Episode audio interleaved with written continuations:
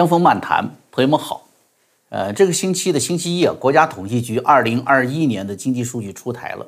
这个一向被称作中国政府成绩单的数据出现了 GDP 八点一的增幅，在经历历史罕见的疫情对全社会的冲击的这种情况下，显得这个数字异乎寻常的高。要是在往年呢，这一定会加上中国共产党又交出了一份令人满意的答卷之类的歌颂啊。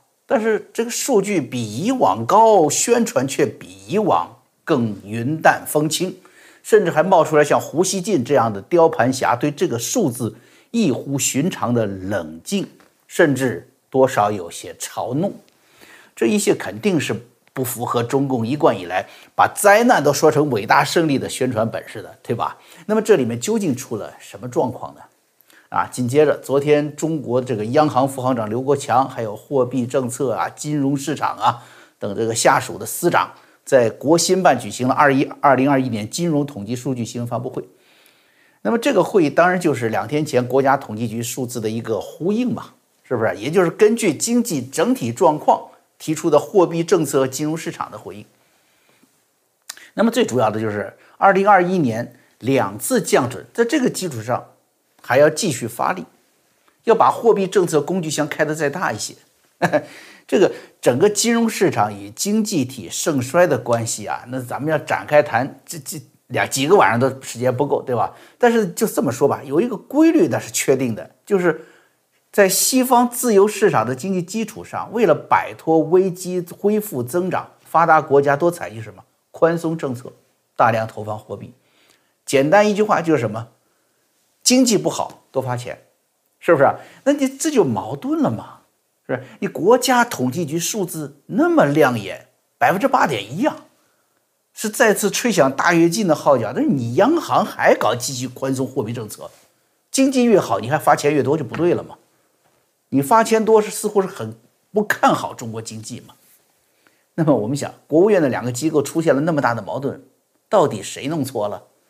中国数据造假，大家早就有目共睹了，对吧？从五八年开始，农村水稻报上去亩产一万斤，那几十个小孩站在稻田上都不倒啊！那你你你当时不会怀疑说，哎呀，是不是出了问题了？你这个这这个稻田种的是水稻还是种的水泥啊？不会怀疑。结果呢，后来社会主义的水稻这么牛，是吧？牛皮吹破，死人了。饿死人最多的就是河南信阳那些吹牛吹的最厉害的地区，数字一贯造假。是吧？但是中共呢，它总能够圆场，也不至于是今天这个闹得像什么国务院两个部门仅仅相隔一天，是不是？前一天刚办红喜事儿，这一天就操办白喜事儿了。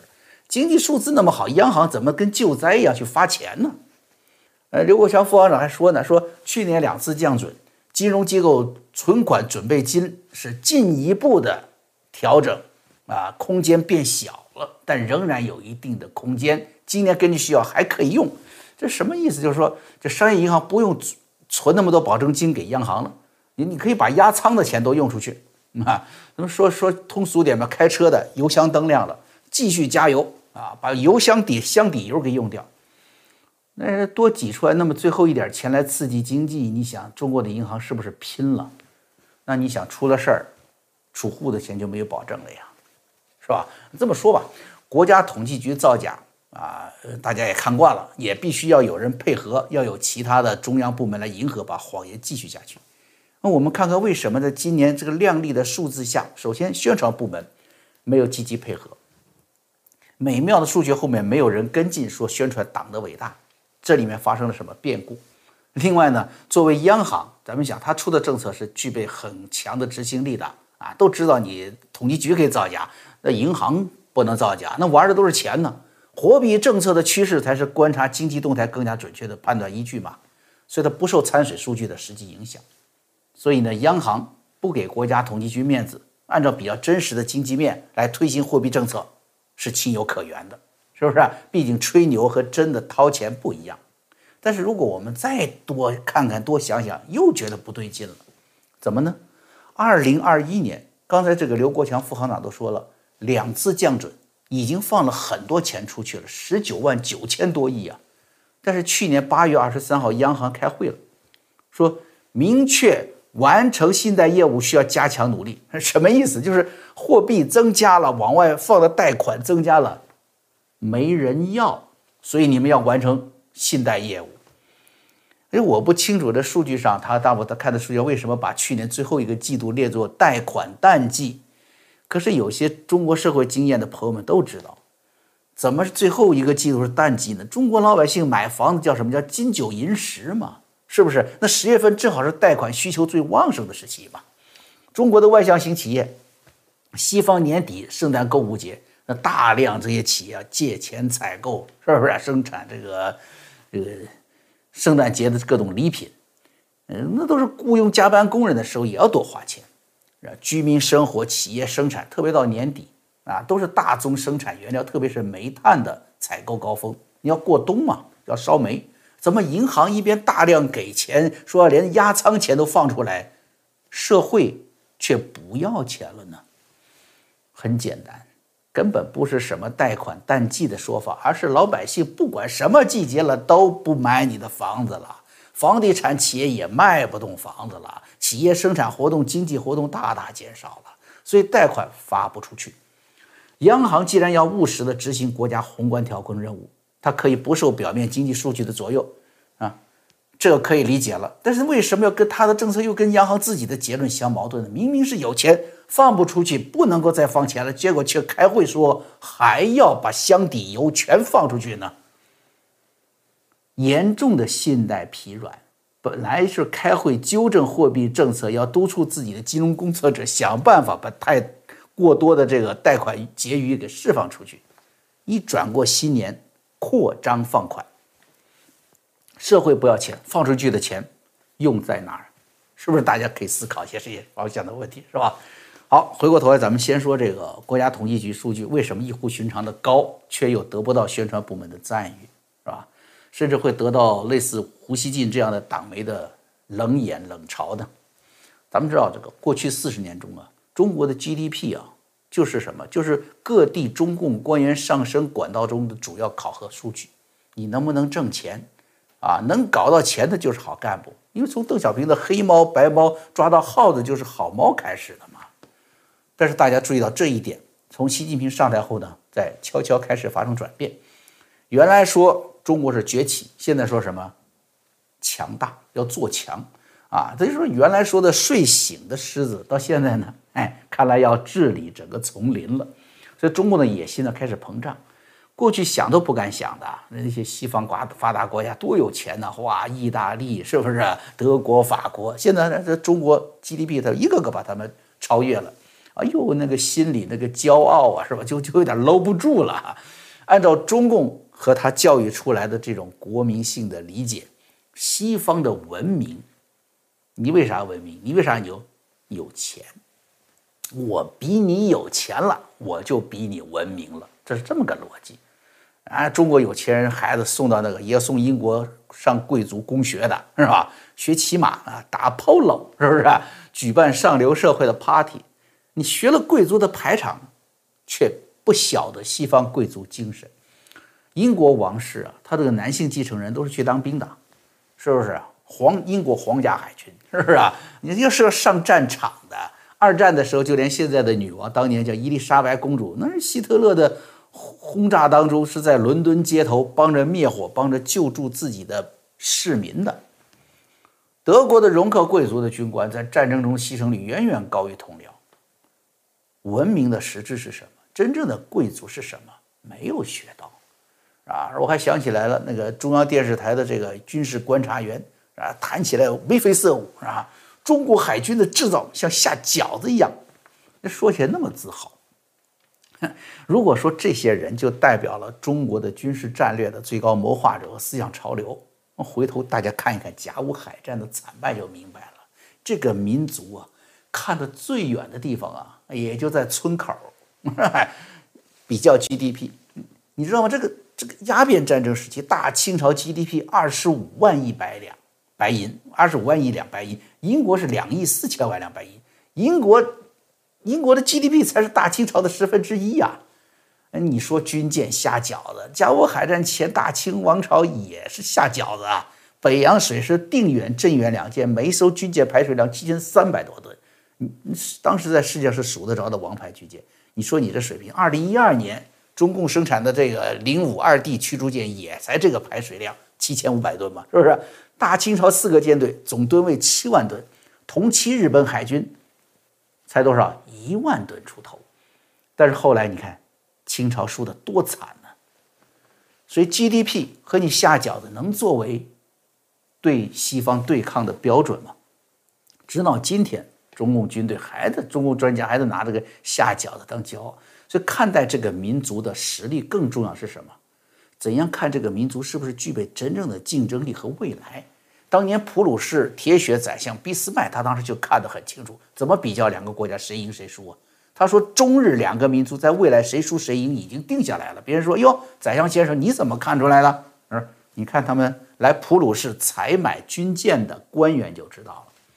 中国官员来了，只问什么军舰贵，什么炮打得远。只要花钱能办的事儿，就不是事儿。日本的大臣来了呢，看说明书啊，我他西哇，他看这个看规格，学习制造能力。后来两国交手，大家就知道了嘛，是吧？惨败嘛。现在 GDP 依然是中共最重要的成绩单，因为这是中共说自己为人民带来幸福而合法执政的借口，他需要这个单据。尽管刚才说了这个参数啊。这个参考数据啊，还不如大清朝来的靓丽嘛，是吧？你要是真的按照中共的标准，也就是按照中共的这个什么 GDP 的比方标准，你跟西方比 GDP，中共七十年统治还不如慈禧太后和她的丈夫，还有她那些什么先皇的公公，是不是给给人民带来的幸福多呢？那现在你这个成绩单依赖度呢，这样看呢是什么？是大大降低了，好像不太讲究了。是为什么原因呢？宣传部不跟上去去捧一番呢？六中全会以后，习近平就明确的对改革开放以来的中国道路呢，哎，进行了弱化甚至分割。中央政策研究办公室主任江清泉甚至明确说，邓小平时代是有错误的，那个错误是在十八大以后，也是习近平上台以后啊进行了纠正。哈哈，你说能挣钱的干部不再牛逼了，现在谁牛呢？紧紧团结，天天学习才牛，是现在中共的潮流。崛起靠 GDP，强大靠什么呢？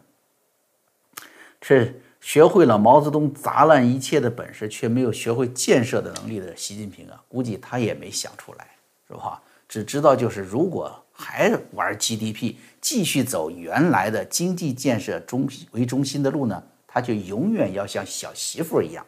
被邓小平和改革开放时代三届领袖培养的那个权力和利益集团镇压他，所以自己啊，甚至连自己的命都生死未卜。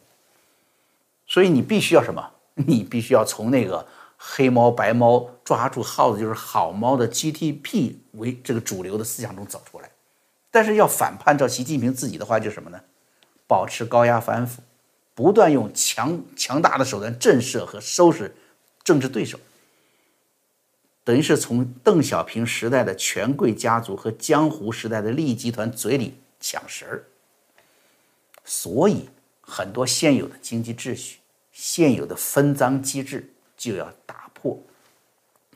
这就是 GDP 被弱化的根本原因啊！习近平讲话说强调百年未遇大变局的缘由啊，就是什么呢？就是要否定原来的经济道路路线、经济指标，要进入什么直接对抗。但是，正如俾斯麦看到的中日官员 为了自己的强大走出国门的区别一样，都走出国门了啊，都要去竞争了，是吧？不一样，竞争是本质上的。就算你数字数字上超过了美国，你现在搞中美对抗，你超过美国又怎样呢？你超过美国的最最最大经济体，你成为世界第一了。又怎样呢？你不去看经济内部结构，也不看中美两国在全球经济当中的结构性位置，GDP 有第一有多大意义？你挣再多钱还要用人家的美元给你换呢，是吧？这就跟大清朝跟与英国的比较一样啊！你大清朝再富再富有，你对世界经济、你对文明的发展起了什么样的帮助作用呢？几乎没有嘛。这不能代表真正的强大。更重要的是。不能代表你的国民在这个伟大的过程中享受了多大的红利。其实正相反，是中共用尽了国家资源，也包括用尽了人口红利啊。所以咱们看这次国家统计局的这个经济数据出来，后面的羞答答的加了一段不太长的话：二零二一年人口增长仅仅四十多万，一个十四亿人口基数的人群增长几十万，那就是连个用铅笔擦都能擦得掉的、改掉的微不足道的数字嘛。真实的情况是不是更加糟糕？无人知道，是不是已经出现负增长了呢？官员的解释说：说二零二一年为什么减少那么多人口呢？是因为大灾大疫，大的灾难和大的疫情。那去年究竟发生了哪些灾难、哪些疫情呢？最大的灾难，大家有目共睹的郑州水灾，官方最后改口啊，改口的数字哈是三百零二人，原来连三百零二人都不肯承认呢。那么最大的疫情还是新冠疫情了嘛，对吧？死了多少呢？四千六百人，加起来五千人。二零二零年人口增长是两百多万人。这次是四十多万，那按中共官员意思，如果是大灾大疫夺走了这造成的原因，那就是等于中国大灾大疫夺走了一百六十万人口。哼，那么究竟是谁在撒谎，谁在隐瞒数字呢？中共的这些事情啊，都没有经得起推敲的。当然了，今天咱们不是还看他这个统计数字，这个人口到底有多少增增加哈？主要我是看到统计数据的另一面是什么呢？中国的经济在过去四十年为什么吸引外资成为世界工厂？靠的就是人口红利嘛，便宜的劳工。可悲的是，这个人口红利不可复制了。中共八十年代初搞的计划生育政策，对吧？那在之前人口高峰出生、高峰期出生的人口是在六七十年代产生的。那那个时候生的孩子，正好八九十年代的时候，是他成为了工厂的主要劳动力来源。正好中共说要搞改革开放了，劳动力出来了，那中国的计划生育政策等于是用自己的人口政策扼杀了自己的依靠人口获得的经济优势嘛？四十年发展也给了他机会了，低水平加工生产没有像德国一样，也没有像日本一样用十到二十年的时间从一片废墟中催生民族经济并建立优势产业，一直是低水平生产。那好，那你低水平生产，一旦出现个风吹草动，是不是印度可以取代你？是不是越南就容易取代你？人口红利没了就都没了啊！甚至什么，就是红利变成负累，成了负面因素。因为什么？人年纪大了，干不了活了，那剩下的你年轻人还得养这批老年人呢。那中国的养老金呢？这四十年了，两代人嘛，什么说养老保险有多少？能从贪官的贪婪中剩下来的，而且中国你要跟美国搞对抗，你不像美国有个优势，它始终有移民，年富力强的移民补充啊。从知识层次很高，你看印度移民，也包括中国很多留学生嘛，中国移民嘛，到可以下农田的中南美洲的劳力，它都有。那中国是传统非移民国家，这说白了，你两个国家要真正的全面竞争，那就像打仗一样，美国援兵源源不断。中国连战略预备队都没有，你怎么拼？一场仗打了，大家都有消耗，第二场你打不了了，是不是？国家创新能力那是更重要的因素，哎，考虑的你有吗？除了人口红利你没有了，国家创新能力你也没有吗？啊，不仅缺乏，那你没法跟美国大学、美国的这些呃机构啊、研究机构去比，你就连现有的一点什么，通过商业这几年发了财的企业家去做的事情。这些网络科技啊，这些在运用方面有些优势的社会资源，结果还遭到你的亲手的灭顶之灾。这次央行新闻发布会上，刘国强副行长说了一句话，很意味深长。他说：“呃，可以说很多方面解读的，对吧？你看，他说为什么要继续这个宽松货币政策，多发钱呢？是怕市场啊哀莫大于心死。”其实这句话呀，准确的说出了刚才我提到的中国金融市场遇到的尴尬，那 就是去年嘛，是不是？是不是没有头寸，不是没有钱，而是发出来那么多的钱没有人要。咱们看实际的情况，去年底腾讯就计划说把所持有的四点五七亿京东股份当做中期股息派发给股东了，不持股了，我不玩了。这个事情这几天消息出来了，这事儿已经办完了，基本上抛光了。那腾讯就不再是京东的最大股东了，百分之十七的股权现在降到了不到百分之不到就差不多百分之二点三。什么意思？就是什么？就是不搞战略投资了。过去这叫做什么？叫做叫赛道，对不对？他跟阿里搞竞争，阿里你搞资本扩张，我也搞资本扩张。你在一个领域进行战略投资，那我腾讯也跟进，在同一领域形成竞争，来争夺这个市场，来抢钱抢市场，这就叫赛道。现在阿里的状况大家都知道了。马化腾现在啊，不是说有没有赛道、搞不搞投资的问题，他是别希望自己像马云那样啊，连出来露个面都会引起来一片惊喜。这是说明什么？这世道啊，企业家能活着都是惊喜了。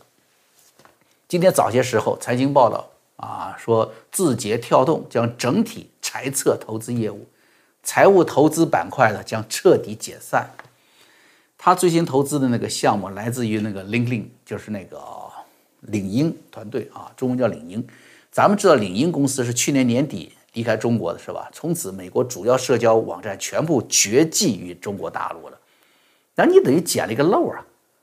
企业跑了，团队留下来了，完整的美国原来这个企业的技术管理团队。那你说你拿来了好好做，你再用中国市场本土市场的优势，你跟美国竞争是不是要有一个优势啊？结果呢，不能做了。字节跳动。咔嚓一刀把项目给停掉了，不玩了。这是那么好赚钱的买卖，那么好在中美竞争中形成个再一次形成优势的一个项目都不玩。腾讯说什么做好主营业务了，不玩其他那些话都是借口。你想，一个企业要连扩张的愿望都没有了，连借钱然后花钱投资把买卖做大的愿望都没有了，那这个国家的基本经济活力就丧失了吗？所以说，哀莫大于心死，说的就是中国经济体的现状。所以呢，私营企业不愿意要钱，因为只要一做大就被痛宰嘛，甚至个人安危还有问题，啊，叫哀莫大于心死。那这句话同时也是什么？也是央行啊，或者说更多的中共官员的心态，他也哀莫大于心死。去年有个新闻。中央纪委国家建委驻人民银行纪检监察组组长叫徐家爱，然后呢，这位徐组长呢是遵照党中央指令督促央行增发两千亿贷款，这有意思吧？中纪委要求央行发钱，荒不荒唐啊？是吧？你管什么呢？你还管人发钱？那不就是等于什么叫撕开你口袋抢钱吗？遵照党中央的指令，还能有谁的指令呢？中国央行啊，实际上它不会像西方央行一样，那在政治上相对来说它是一个独立的。但你不独立，正受政治影响，你起码还要有个基本操守嘛，专业操守嘛，是不是？起码你管钱的，你得护着钱呐。所以我看呢，央行这次放款呢，不仅与中共的 GDP 虚假数字相悖，中共 GDP GDP 虚假数字增高分高，它呢却不像正常的规律那样的。把钱收一收紧，他却反向放钱，这也与自己和中国经济的基本判断呢啊不一样，因为他原来判断是什么？他自己的钱放出去了，也已经没人要了，还放什么钱呢？是不是？又跟统计局、跟国务院的利益部门矛盾，又跟自己的经验判断矛盾。那问题来了，他还要坚持放钱，放给谁？央行有一份这个一番维稳论调，说是要稳定放钱，是为了稳定中国的微小企业。刚才都说了，私营企业的领头大哥都放弃投资了，你微小企业还有啥奔头啊？你不都是靠着领头大哥吃饭的吗？是不是？你生产这个技术，你开发这个软件，你不是给不给大哥用，你给谁用啊？没有市场承接，要钱干什么？买什么？是吧？所以根本不可能是什么面对民企、面对中国的微小企业来做放款这个事情。那么对谁呢？大家注意到了吗？市场不好做了，但是中国的所有几乎所有的原材料、能源资源都在涨价，所以放弃私营板块，用巨大的资金来维系国家资本运营，要把这批钱、新的钱交到新的资本运营者手中，才符合当今中共的党魁的。行动指南，是不是砸烂了现有的资本市场，砸烂现有的经济秩序，砸烂你马化腾，砸烂你马马云，那又怎样？请问这些大集团、这些大买卖都是谁家的呢？对手的地盘嘛，是不是？对手的东西我砸得越烂，我自己的权利不就越稳当吗？但是央行的几万亿，即便是给自己拿了去，那还是像高速下滑的车轮下面放上几块木头一样的，你能挡得住整部车的迅速的下滑吗？是吧？何况车上的家伙还在使劲踩油门加速呢，更何况这车从头到尾都走在下坡路上。但这个事儿啊，从国家统计局到央行，咱们看到他们从头到尾都没有对自己的人民说一句真话。人民已经习惯了，官员自己也习惯了，一个习惯了听谎言，一个习惯了撒谎，反正都过日子呗，是吧？说谎听假话，反正好像也不会有太多问题嘛。前几天啊，我接触了一位导演，一位年轻的在加拿大这个呃居住的一位华人导演，拍了一部片子。近期这部片子呢，要在美国各地电影院上映了。电影的名字叫做什么？叫做《沉默的呼声》啊！他真实的记录了二十多年前北京清华大学当时的一些法轮功学员反迫害、讲真相的感人故事。他的电影最后那一段我印象特别深啊！一个法轮功学员嘛，很年轻，刚成家有孩子了，被抓了。酷刑迫害之后，中共的负责审讯的干部就走过来对他说了：“他说你要告诉我有一个那个外国记者啊，告诉那个人的这个下落，我给你留条命。有一天出去了，你还能听着你孩子叫你一声爸爸。”你看，年轻人当时就艰难地挺直了腰，对着中共干部说：“我的孩子长大了会明白，他的爸爸是为了告诉人们真相。”那官员就不屑一顾了，对他说：“真相。”就凭你那几张发的传单呢？全国两千多家报纸，你比得了吗？这年轻人说了，总有一天你们这些谎会圆不下去的。面对人心的觉醒，你再多的宣传都无济于事。那那一天，你军队、你的武警都会倒戈一起反了你了。你想过你会有这一天吗？哎，那中共干部接着说：“哎，你说我想过我有这一天？那你说那一天？”你能看到那一天吗？这个坚强的修炼人就说了：“你应该问问你自己，在一个没有真相、没有正义的社会里，每个人都是受害者，这里面就包括你自己。”啊，这是他们那个电影最后的一段对白啊。所以这电影啊特别朴素啊，也讲述了当下，实际上是把当下中国的这个实情就说出来了。你说，当初人们是不是不屑于？那些成天被公安追着啊，那被邻居检举的，你活的活不自在，这些法轮功学员，笑话他，你搞什么呀？是不是讲真相？真相能当饭吃了？你整天不要命的讲这个真相，还不如我好好舒服舒舒舒服服的活着呢，是不是？结果你看，朋友们，到今天，人们一个个的被各种谎言隐瞒的灾难，被谎言制造的灾难，一点点的被剥夺。想好好的、简单的活下去的机会，啊，这是非常好的电影，是吧？我把这个电影呢，就电影院的信息我放在咱们这个节目的下面啊，网站上是可以直接购票的，是欢迎大家去观看啊。真相与正义并不会缺失，只是有一段日子我们疏远了他们。好，江湖漫谈，我们明天再见。